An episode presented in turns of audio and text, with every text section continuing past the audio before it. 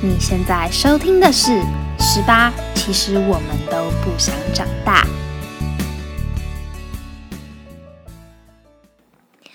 各位听众朋友们，大家好，欢迎收听六月的青春留声机。青春留声机找到相同的频率，带大家一起回顾过往，回顾那些美好的人事。今天要谈论的主题呢，是五月初六月底票选出来第一名的主题，叫做“我的奇葩同学”。在你的人生阶段当中，一定会有一个人的生活习惯跟你不太相同，或者说他有一个非常强烈的个人特质，让你觉得这个人真的也太奇怪了吧？那月初我们有提出这样的一个现实动态，然后在上面收集了几个。听众朋友们觉得非常奇怪的同学的特质，或是自己爆料自己的特质。那今天呢，我要先分享几个小故事，然后再带大家一起看听众朋友们给我们的回复。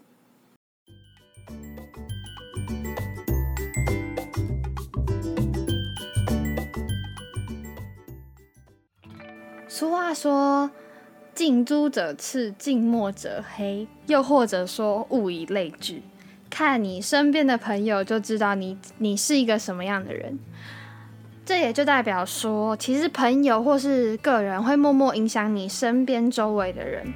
那以前我跟我一个很好的朋友出去玩的时候，然后当初就是非常的渴，我们就进了一家便利商店，在挑饮料。那时候我们就看到我们想喝的饮料，然后就站到那个饮料柜前，我就拿了两瓶就走，然后他就把我的第一瓶。放回去，他就说：“我不要第一瓶。”我说：“为什么？有差吗？”他说：“第一瓶感觉没有那么冰，我要后面一点的。”他就手这边数数，说：“我要第二个、第三个。”然后他就拿了二跟三只拿下来给我，说：“拿这两瓶去结账。”然后我就一直不结，为什么？但是到现在，我都会下意识的选第二瓶。是我不知道，我不知道会不会每个人都是这样，就是。我后来都会下意识的选第二瓶当做我结账的饮料，可能是因为它当初影响了我吧，不然我以前不会想那么多。我好像觉得说，就第一瓶也没什么差，这个也成了我生活上的一个怪癖吧，就是。饮料不会拿第一瓶，也是多亏那个好朋友影响了我一个莫名其妙的习惯。不知道有没有人也是没办法接受拿第一瓶的？其实到现在我还是不懂为什么不能拿第一瓶这件事情。他可能觉得真的没有那么冰，或者是很多人碰过，我不太清楚。所以我觉得蛮好笑的。第二个我觉得非常对我而言是一个怪癖的，就是拿到书一定要包书套的一件事情。我是一个不太喜欢包书套的人，但我身边就是有个好朋友，他是不管买小说、买自修、买教科书、买课本，所有都要包书套。我会觉得有那么夸张吗？他说不行，会折到。他就是一个。极度爱护书本的人，然后像我就是我很喜欢东西烂烂的，或是我很喜欢东西老老的感觉，我都会极尽所能的把一个东西弄到旧旧的，不管是穿鞋子也好，或是看书也好，我没有办法接受一个很新的东西，我没有办法看到一个东西很新，我会觉得你这样不是得三不五时都要小心翼翼去注意它的咩咩嘎嘎。干脆先让它弄脏，或是干脆先让它旧旧的，你就不会这么的怕它受伤。但是爱护书本是一件非常重要的事情，所以我就是很常把东西用坏的人，然后都会被大家骂，说我很不爱惜东西，这是我性格上的一个小缺点吧。我想，那这个都是一些生活习惯上的怪癖。那当初我也有问说，有没有特殊才艺的？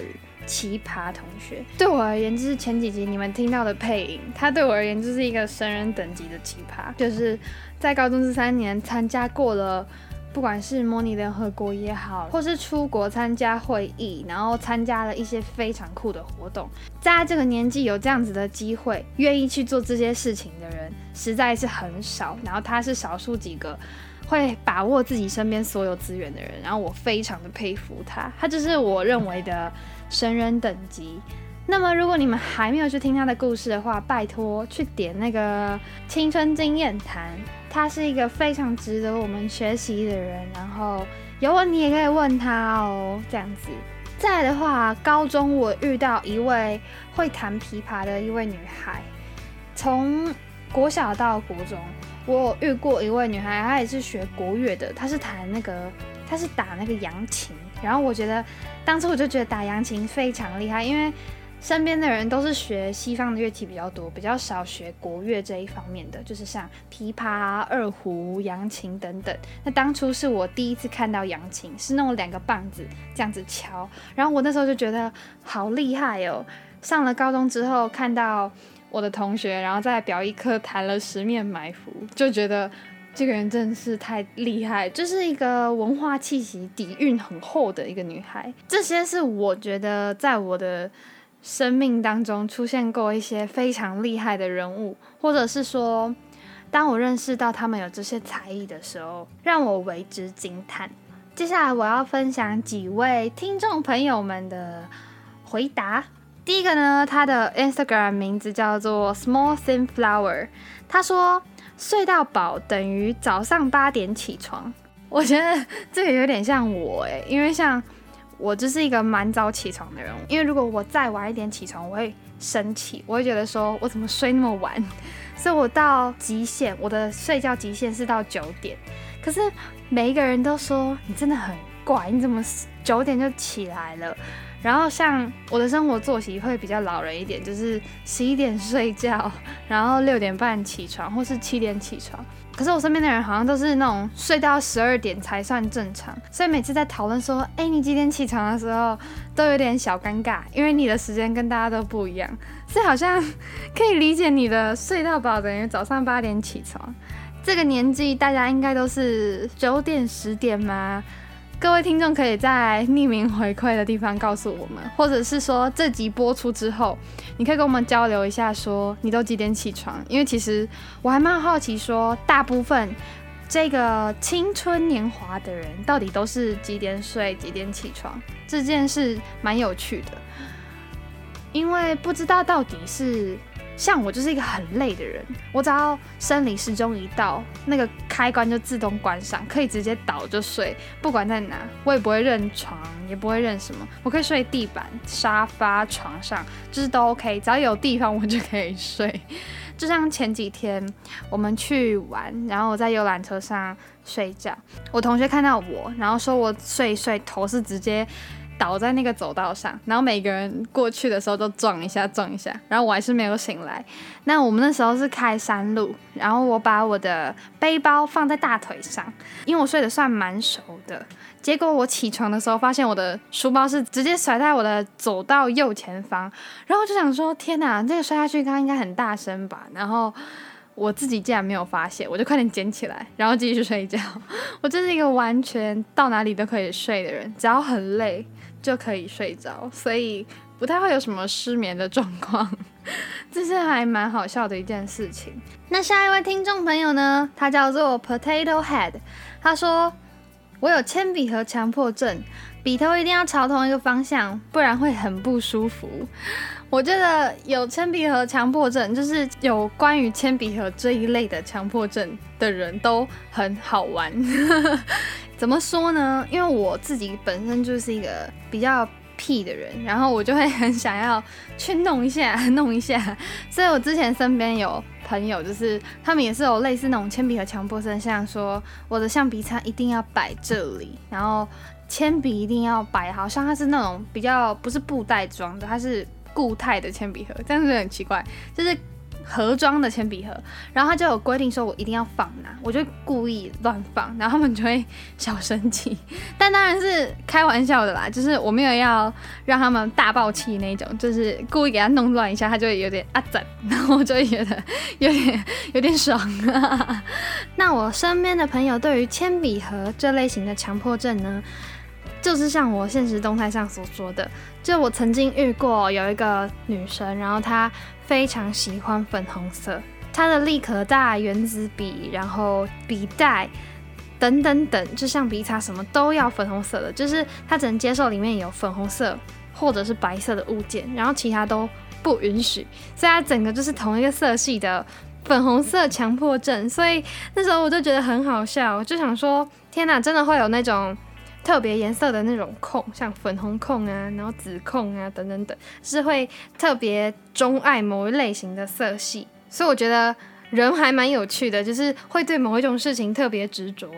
那接下来我们就换下面一位，下面一位呢，她是我学姐，她说她遇过最奇葩的人就是热舞社加二十连干部加校干大队长加英石。她他说的这一位呢，也同时是我的学姐。然后我记得当初我们进学校知道这位学姐的时候，就觉得她超厉害，因为她听说就是。呃，校排第一名，然后成绩很好，又是热舞社的呃副社，所以我觉得超厉害。就是她是一个课内跟课外兼具的人，她又同时是英文实验班的，所以她其实面应该说面面俱到嘛，几乎是全方面的人才，就觉得他超厉害。然后当初班上的人其实也蛮佩服他，因为我们都知道课内跟课外要兼顾是一件很难的事情，除了天分以外。当然要付出同等的努力，才能有这样子的成就嘛。所以我觉得十分佩服这一类型的人。所以之后如果呃有人很好奇说要怎么样课内跟课外兼具的话呢，我们也会考虑做一集，因为这个一直都是在我们的计划当中，就是如何课内跟课外兼具。我相信这个课题是升高中的呃同学。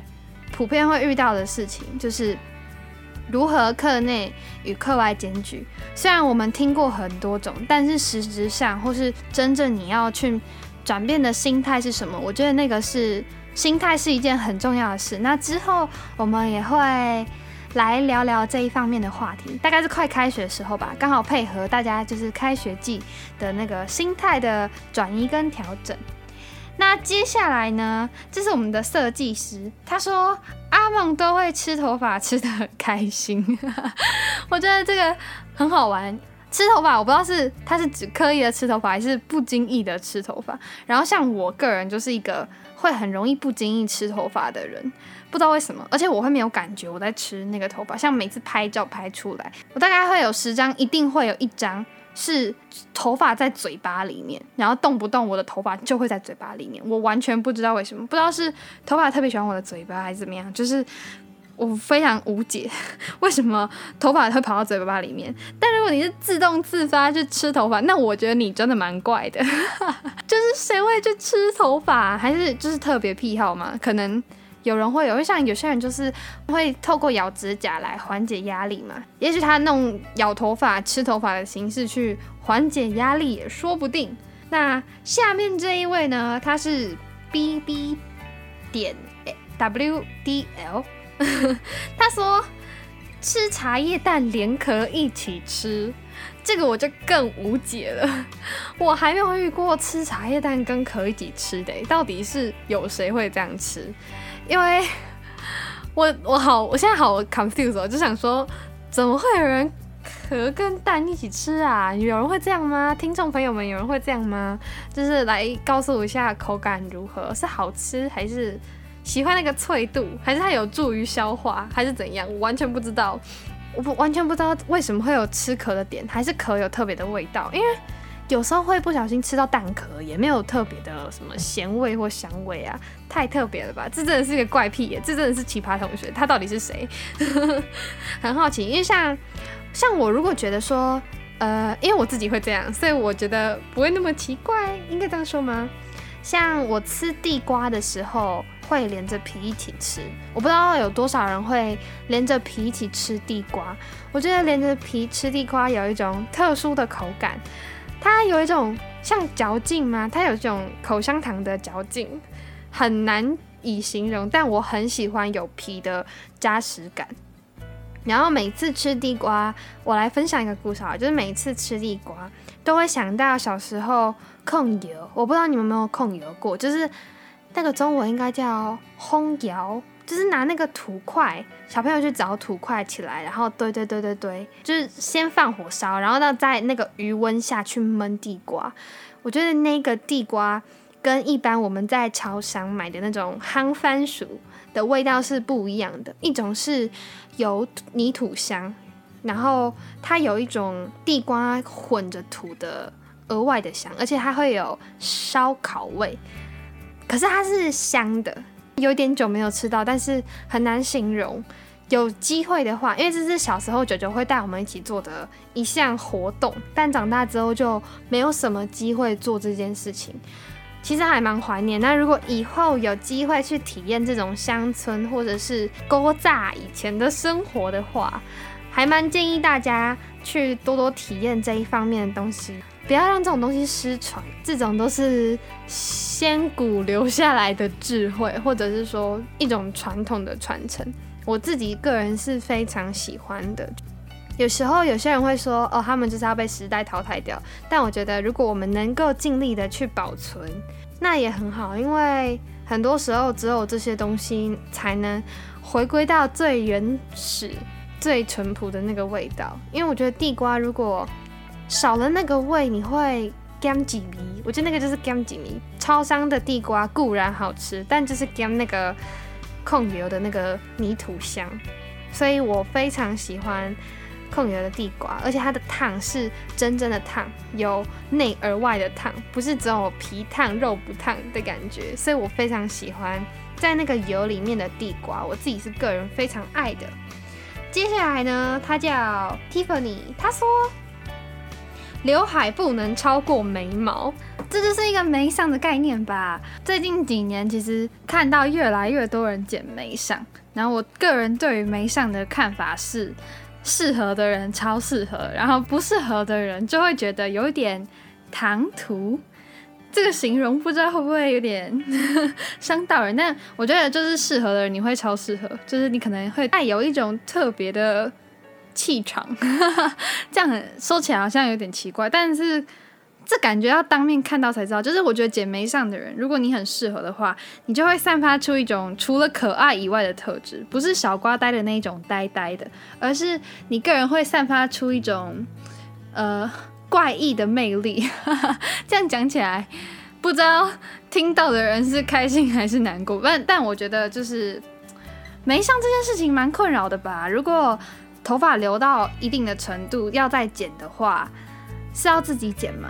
就是有时候一手残，就是剪歪了就掰了那种感觉，而且眉上是往上剪，它是没有办法挽回的，所以我觉得剪刘海是一件非常可怕的事情，就你一剪一剪错了就完蛋了，就会被笑一阵子。我觉得这是女生要留刘海的困扰，然后男生的话，男生其实大部分都没上吧。我记得我国中的时候，班上有好多男生都很喜欢留妹妹头，就是。男生都会留妹妹头，一个他们会剪一个很齐的头发，然后我不知道那个是不是他们那时候的流行，就是那时候我有发现班上的男生会剪妹妹头，但是到高中之后好像就大家的发型没有那么相似。国中的时候同质性比较高，蛮特别的。好。那今天呢，我们的奇葩同学回忆录大概就到这里了。你有没有想到你以前哪个朋友，就是他有一些怪癖呀等等的行为？请帮我到匿名回馈的地方留言。那今天早上呢，我做了一个市场调查，关于咖喱饭、卤肉饭，还有就是吃东西这一方面的市场调查。我个人呢。这是一个吃咖喱饭不会拌的人，然后吃卤肉饭也不会拌，那吃东西会留到最后。那我现在来公布票数，在我现在目前录音的截止期当中，呃，有六十二位投了第一个咖喱饭的现实动态，有三十二位说我就是要拌咖喱饭，然后三十三位说我当然不会拌。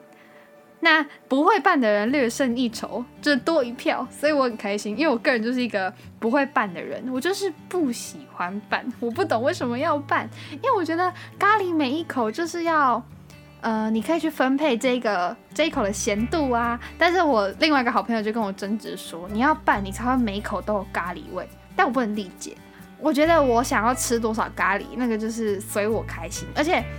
呃，怎么说？我觉得拌了之后味道就会变淡了，不知道我是不是我个人的错觉还怎么样。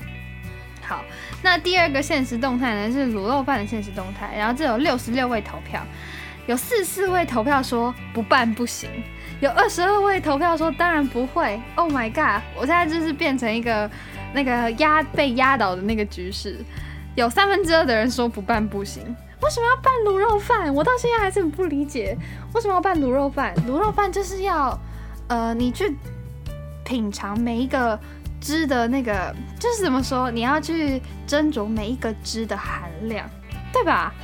然后没有，我得到的答案就是每一口卤肉饭你要拌才会每一口都有味道啊，不然下面只有白饭怎么办？啊，你可以配其他东西，啊，你可以配什么？哦，算了，有时候可能单纯吃一一碗卤肉饭，可是我还是不喜欢拌，因为我觉得拌了就味道就会变淡呐。好，我这个还是不太理解，而且我不懂，就是既然有人是咖喱饭不拌，然后卤肉饭拌，我以为会导向同一边，结果不会，就是真的有人是分开，就是我吃的咖喱饭会拌，然后吃卤饭不会拌。或是相反，就是各一票。我觉得这是我目前感到最讶异的。人类果然就是有很多种，人类就是有发展出各种不同的习性。然后最后，好吃的东西你会先吃还是最后享受？那这一篇现实动态呢？有六十二位的人投票，有十三位的人说先吃为妙，然后四十九位的人说最后享受。我觉得很有趣的一件事就是，我自己没有那么明显说吃东西一定要留到最后，但是我会很舍不得去把好吃的东西吃掉。然后我印象很深刻是小时候我妈妈就跟我说：“你如果不先吃，那如果途中有人夹走你的菜怎么办？”然后我就说不知道，但我就不想要那么快吃它，因为感觉它很快就会消失。我想要欣赏它一下。然后像我弟弟很夸张，他就是。呃，好吃的东西他会留一坨到最后，我每次就很想要给他夹走。我就是一个屁孩型的姐姐，我觉得先吃为妙，感觉是一个之后可以来讨论先吃最好吃的东西跟最后享受这件事。感觉选择不同边的人，个性会落差蛮大的。我目前身边先吃为妙的朋友其实算少数，因为我很少看到，呃。饭菜或一端上来，他就会直接先夹他喜欢吃的东西，好像通常都不会这样哎。然后很想要特别邀请看看那种。